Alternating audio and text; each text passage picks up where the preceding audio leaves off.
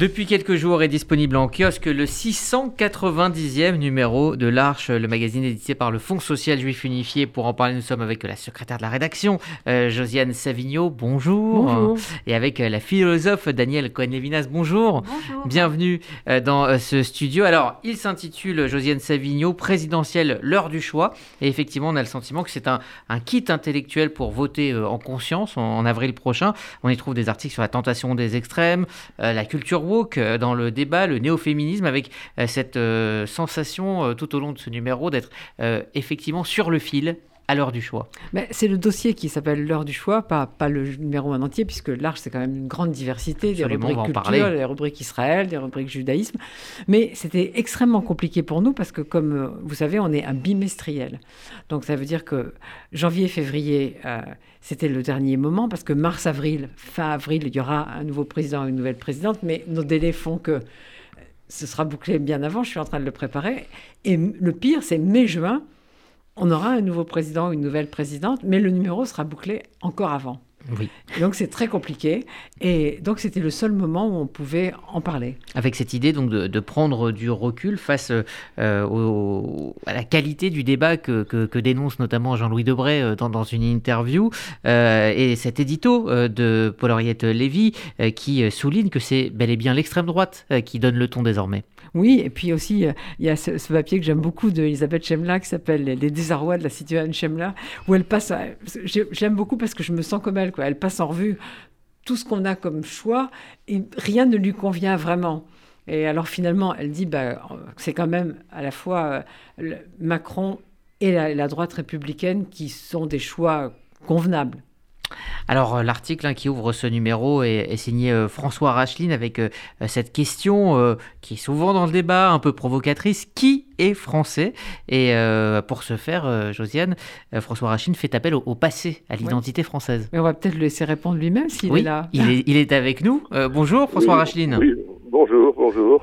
Donc vous, vous expliquez qu'effectivement, euh, pour, pour comprendre cette, cette question de, de l'identité française, au-delà de, la, euh, de, de, de sa signification euh, euh, légale, on va dire, euh, il faut se plonger dans le passé, dans l'histoire de la France, mais l'histoire des Français aussi. Oui, il y a une profondeur historique de notre pays et qui a tendance à être oubliée par certains aujourd'hui. Et cette profondeur historique, c'est pas, pas à 50 ans ou 100 ans ou 150 ans, mais euh, en gros à, l'ensemble de l'histoire de la France. Et l'histoire de la France, c'est une histoire d'incorporation d'un très grand nombre de, personnes d'origines très diverses et qui font le pays, qui en font une sorte de creuset. Et euh, je trouve que dans le débat actuel, euh, il ne s'agit pas simplement de revenir à l'histoire, dans le débat actuel, il faudrait peut-être euh, rappeler ça et euh, remettre à l'ordre du jour ce récit qui est sensiblement différent de celui que tiennent des gens comme Zemmour, par exemple. Alors aujourd'hui, le, le clivage se fait entre euh, ceux qui ont ce, ce que vous appelez cette idée à appeler France et ceux qui ne l'ont pas, plutôt que ceux qui le sont et que ceux- qui ne le sont pas? Non, je ne sais pas si on peut dire le clivage, parce que euh, ce que j'ai essayé d'expliquer dans l'article, c'est qu'il n'y a pas des gens qui sont français et des autres qui ne le sont pas. Il y a plusieurs manières de l'être, une très grande diversité. La, France, disait euh, Fernand Braudel, est diversité, et pas uniquement dans ses paysages, mais dans les, dans les personnes. Et donc, euh, il ne s'agit pas de dire qu'il y a certains qui sont plus français que d'autres, ou d'autres qui sont moins français. Tout le monde est français de manière différente. Simplement, il faut assumer ça. Et c'est un pays qui semble, euh, à l'heure actuelle, qui semble à l'heure actuelle refuser cette diversité.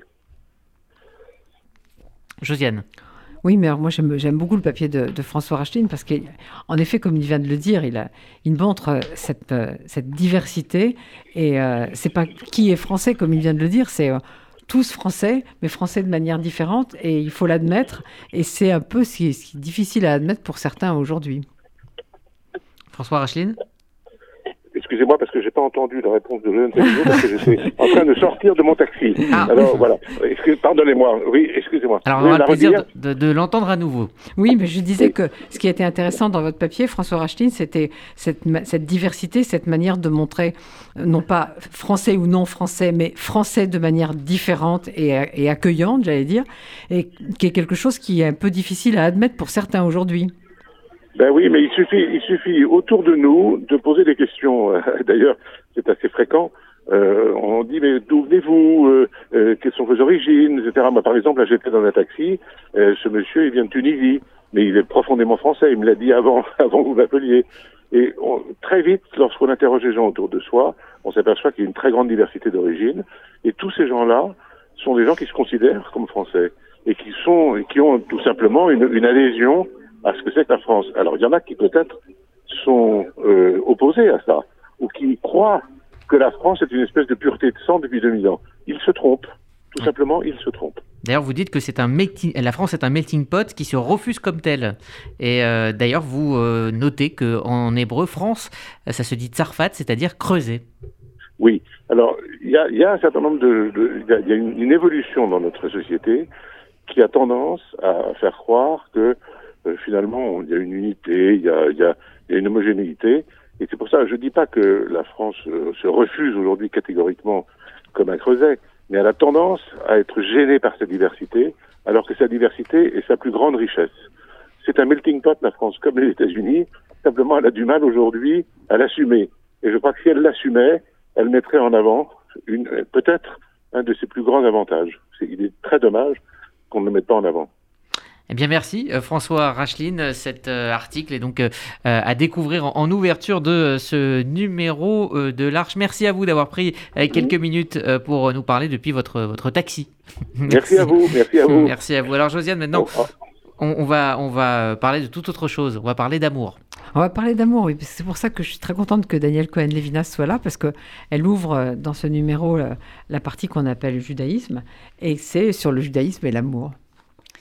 Oui, c'est vrai. Je vous remercie. Je remercie euh, Paul-Henriette Lévy d'avoir accueilli euh, cette réflexion sur l'amour que j'ai appelée euh, Parlez-moi d'amour. Il m'a semblé justement que dans cette période et dans ce numéro en particulier, Paul-Henriette Lévy rappelle que c'est un numéro un peu funambule. J'aime beaucoup cette, cette expression.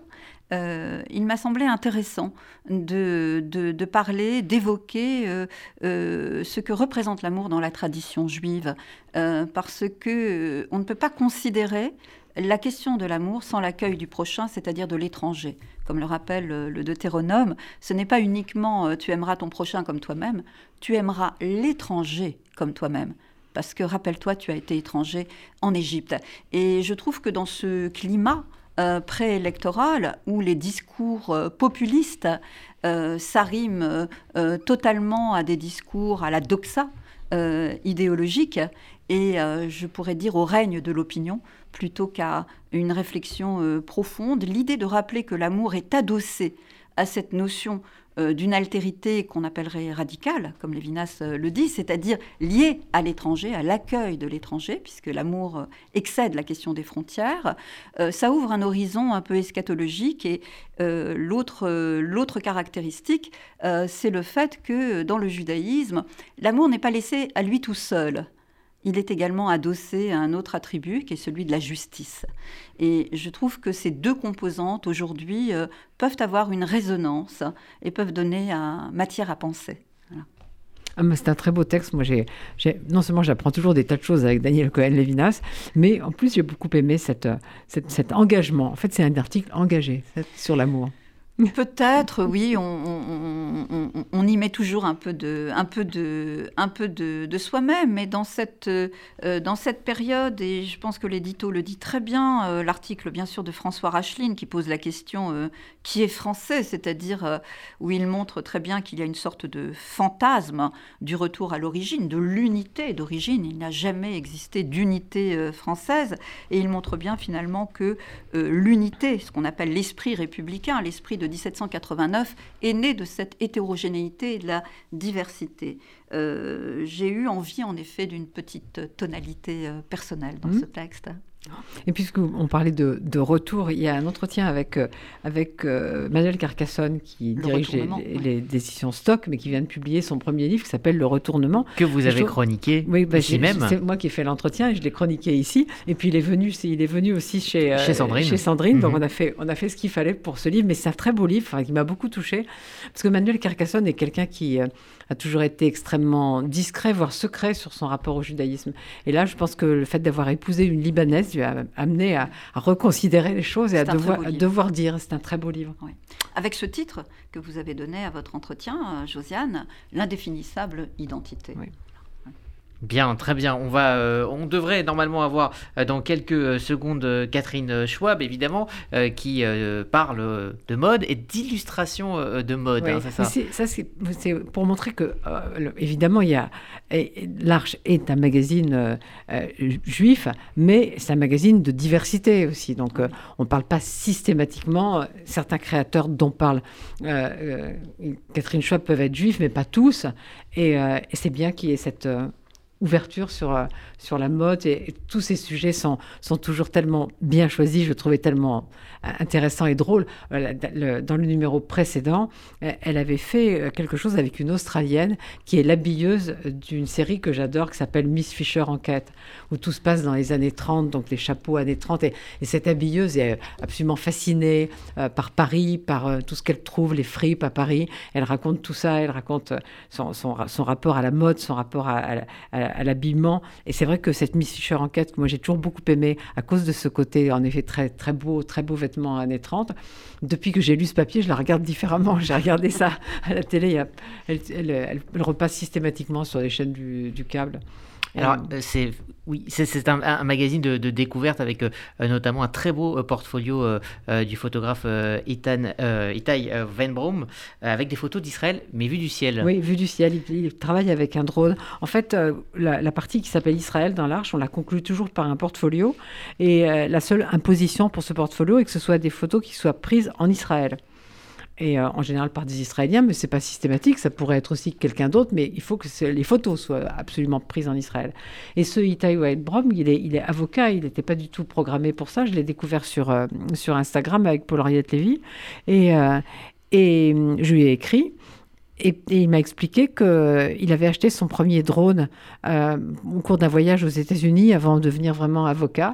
Et que ça l'avait tellement fasciné qu'ensuite, quand il a fait son stage pour devenir vraiment avocat, il a baladé dans tous les tribunaux israéliens son drone il est allé découvrir son pays d'une autre manière. Je trouve que ces, photos sont très belles. Les photos euh, sont sublimes. Est-ce que vous avez, euh, pour euh, terminer, je ne sais pas, on ne peut pas avoir Catherine Schwab qui donc n'est malheureusement pas, pas disponible. encore quelques articles à, nous conseiller. C'est vrai que c'est un numéro qui, comme à chaque fois, est extrêmement riche et extrêmement varié. Ouais, je vais redire deux mots de, Catherine parce qu'en effet, elle, elle, elle, elle met l'accent sur le fait que autant que les photos, maintenant, dans, la mode, on fait appel à des illustrateurs pour, pour, rendre compte d'une manière plus personnelle. On revient à, l'histoire personnelle dont parlait Daniel Cohen-Lévinas, pour euh, illustrer de manière plus personnelle euh, les, défilés et le, meilleur rapport aux, vêtements et, à la personne qui le porte. Voilà, donc euh, c'est euh, le nouveau numéro euh, de l'Arche avec de nombreuses signatures, des voix que l'on entend évidemment sur RCJ très souvent, comme notamment Anne-Marie Baron, et donc un article. Elle est là toujours pour le cinéma. Sur le cinéma. Et, encore, encore l'amour. Amour, et, orthodoxie.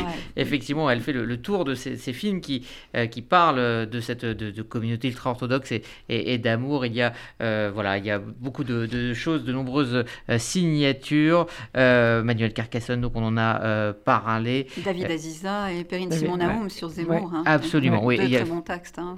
Voilà, donc c'est l'Arche, euh, c'est euh, sorti il y a quelques jours, c'est le numéro de janvier-février sous la direction donc de Paul-Henriette Lévy et de Josiane Savigno. merci. Et abonnez-vous, c'est pas cher, 50 euros par an pour six numéros. Abonnez-vous. Pour six numéros extrêmement euh, riches, extrêmement, extrêmement beaux. Donc euh, voilà, euh, pour réfléchir avant de, voter, c'est ce qu'on essaiera de faire sur RCJ hein, jusqu'à début avril. Hein. Et en tout cas, vous pouvez déjà vous plonger dans la, dans la lecture de l'Arche qui vous donne énormément d'éléments de, réflexion sur l'état du débat actuel et sur le, le, pourquoi de, de, ce débat. Merci à toutes les deux d'être venues. Donc l'Arche est en kiosque et évidemment la meilleure manière de l'avoir c'est de s'abonner. Josiane 50 euros par an. 50 euros par an seulement. voilà, l'arche. Euh, merci à toutes les deux. Dans un instant, vos chroniques et surtout un nouveau point sur l'actualité.